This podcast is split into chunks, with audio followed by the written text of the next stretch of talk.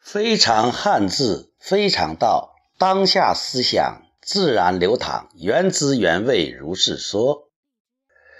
今天是我国的教师节，首先向所有为我的成长付出心血的老师致敬，致以崇高的敬意。今天也在学习中，向心智禅修的包峰元老师致敬，致以最崇高的敬意。在包老师的课堂，我们有很大的变化，我们开始与以前。有些不同了，比如什么是幸福？我们可以下定义，我们可以找含义，也可以从中体会它的正面意义。幸福是什么呢？幸福从较低的层面看，它就是一个人的满足度。一个人要如果对自己的境况感到满足，他的幸福感就强。那么，怎样才能够满足呢？一个人做一件事情。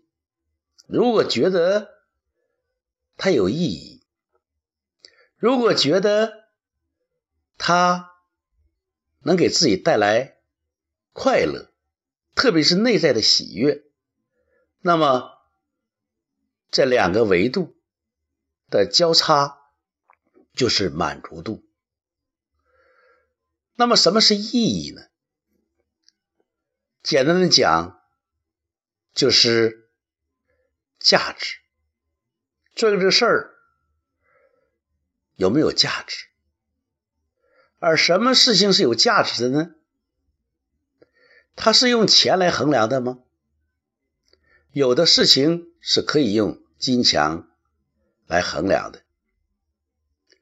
在这里应该说，金钱是很好的一把尺子，是人类的一个重大发明。使人类的经济生活交往得到了空前的便利，所以我们也应该赞美货币的发行者，我们也应该赞美金钱。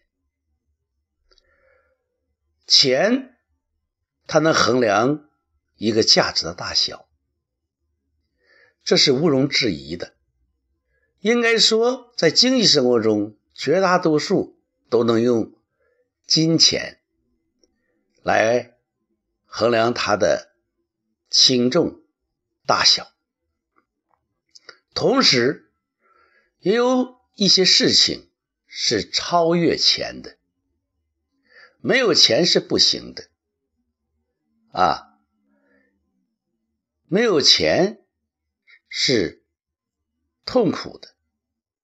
但是只有钱也是难过的。犹太人有一句话说得好：“只有黄金不左右我们的生活的时候，我们才进入黄金时代。”那么，超越黄金的是什么呢？也就是超越物质的是精神。根据马斯洛的需要理论，人们的需要是有层级的，它最后是自我发展。自我发展，那么就是内在的修炼，就是与高维度的连接，就是一种觉悟。如果一个人他进入了高维度，有较高的要求。那么，一旦他触摸到了，他会产生持久的精神上的愉悦，能超越物质。所以，幸福它更主要的是主观的精神的一面。否则，住进别墅也没有多长时间的欢喜，甚至有墓穴的感觉。当然，这是一种极端的形容。我们希望人们能够伴随着物质文明，精神更加文明。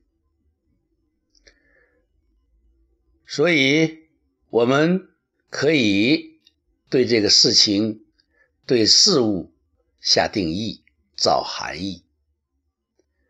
不过，我们也知道，正如《道德经》讲：“名可名，非常名。”一旦我们下的定义只是暂时的，我们要突破，这是一种循环式的发展。但是它是螺旋形的。我们感谢让我们获得知识的、让我们学会下定义的老师，给我们传授的知识和智慧。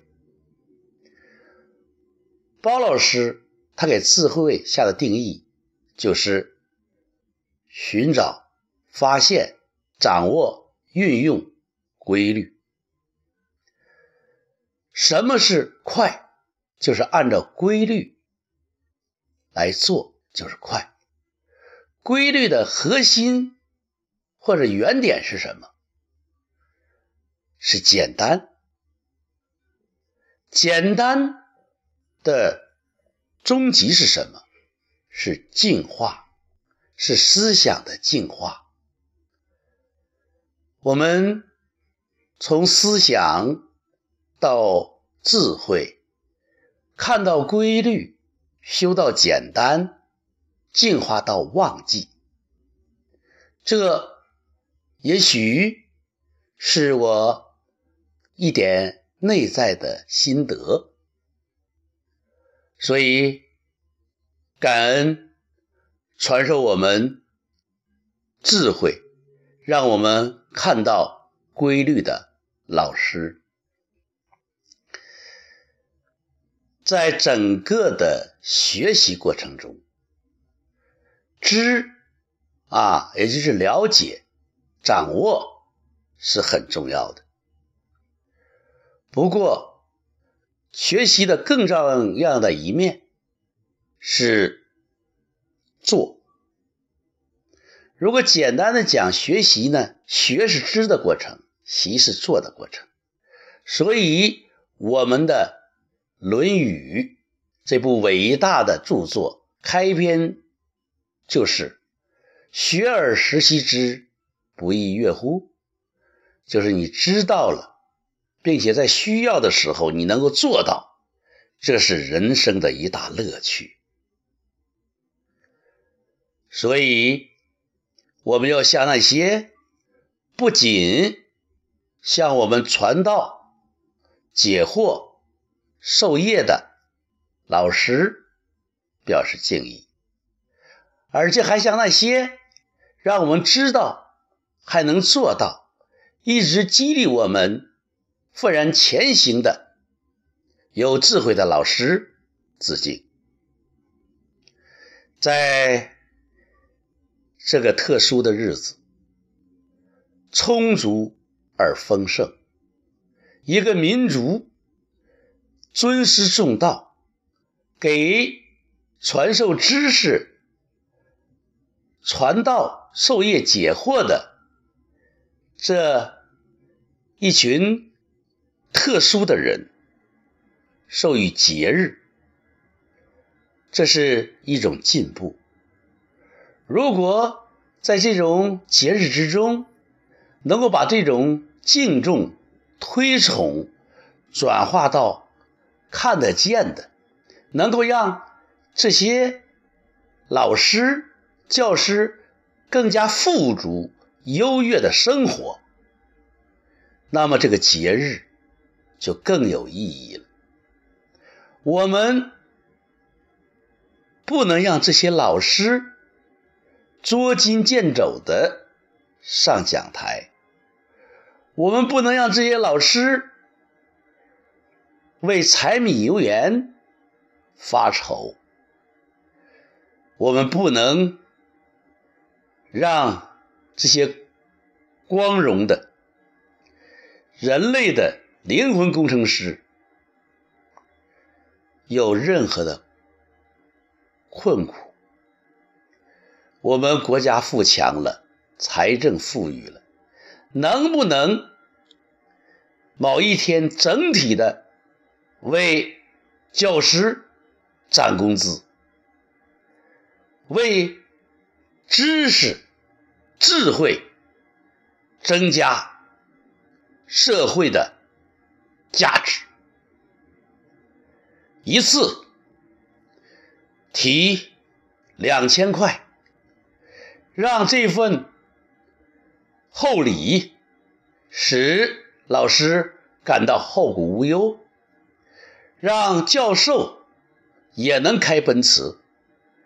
让教授做别墅，让一般的教师超过公务员的生活待遇，那么这个民族这片古老的热土，可能真的能够画出文明智慧的新春。知和行永远是我们的两条腿，学和习永远是我们的两双手，合二为一，是一体的。王阳明，我们的先先知这样讲。不为过，他最推崇的就是知行合一。大家注意到没有？刚才我说王阳明的时候，我说先有一个犹豫，因为在我的脑子里说先辈，先辈不足以彰显他的历史地位，他是唯一一个。让我感觉完美的人，他能够立言，能够立功，还能立德。他深远的影响了我们东方近现代史。日本就是非常推崇王阳明，在王阳明的传记中写的最好的，不是我们国内学者，而是一个日本人。墙内开花墙外香，可能我们注重学了，习的过程不行；可能我们知道了，但我们行的不行。王阳明有著名的一个观点，叫致良知。他有龙场悟道，以前对致良知不太理解。昨天在包老师的课堂上。通过零极限的学习，通过零极限的体验，我终于知道了“致良知”是什么意思。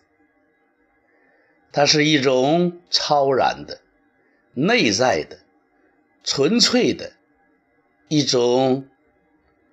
神性，一种道，全然的交付，全然的臣服，全然的笃定，全然的同频共振，全然的融合为一，纯净、坚定，自然发生，自然流淌，这个过程。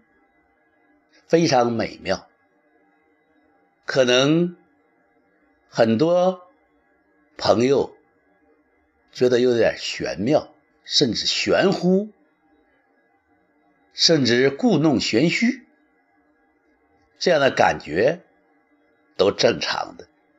老子说：“上士闻道，仅能行之；中士闻道，若存若亡；下士闻道，大笑之。夫笑不足以闻道。”所以，可以谈笑的人呢，应该是正常的，因为我们都是平常人嘛。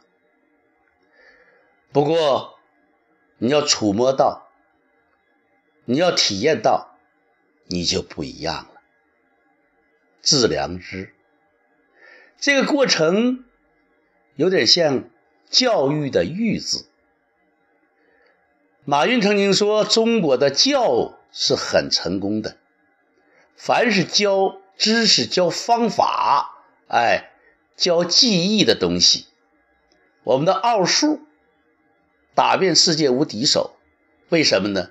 因为题海战术，我们的学生已经全做过了，考题。”已经成为他的练习题了，但是我们的玉呢？我们那些奥林匹克数学冠军却没有成为数学家，没有成为卓越的计算机的开发者，啊，软件的开发者，为什么呢？就是因为我们过早的将孩子的头脑格式化了，使他们的智慧走入了单行线。它不再是一种四通八达的，或者是没有前后左右、东南西北这种格局的大脑通道。应该是发散的，应该是无限连通的，都是即时到达的。这像什么呢？大家看一看，我们天空中最让我们浮想联翩的是什么？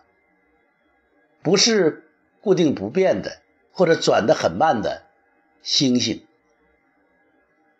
是。漂浮的云，卷舒开合任天真。可以说，再快的计算机，再有想象力的大脑，都无法预测一片云下一刻的形状，因为云它充满了不确定性，也就是灵活性。也是多样性，也就是一种虚无的状态。虚无就有无限的成长的空间，发挥的空间。那么我再看一看，在这个世界，在这个时空，还有哪个东西比较温和？比较变化有规律，又让你浮想联翩，那个就是月亮。月有阴晴圆缺，人有悲欢离合。月圆月缺，月那种对太阳的折射。使它在夜晚那份光显得更加珍贵、更加柔和。可以说，在古今中外，那些文人骚客的诗篇中被赞美、讴歌的有太阳，但是太阳的篇幅与月亮比起来，似乎少得多。甚至有一个智者，当然这是带引号的。人问他：太阳和月亮哪个重要？他说月亮重要，因为没有月亮，晚上走路就看不到路了。非常可爱，他不知道月亮的光是来自于太阳。当然，懂得月亮的人都应该懂得太阳，因为月亮它能够映衬，能够辅助。云和月两个特别美好的事物。组合在一起，像一个字，或者就是一个字，那就是教育的“育”字。教书育人，育就是给他天空，让他像云彩一样卷舒开合，任天真，让他自由的飘。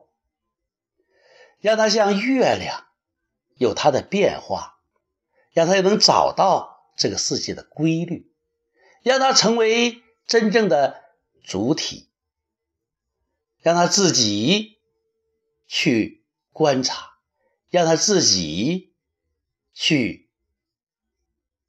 体会。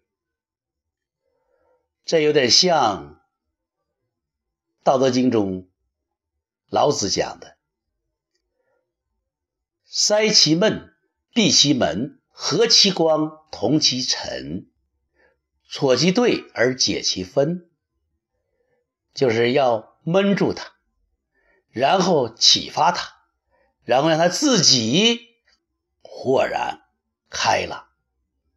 也像我们孔子所讲的“不愤不启”。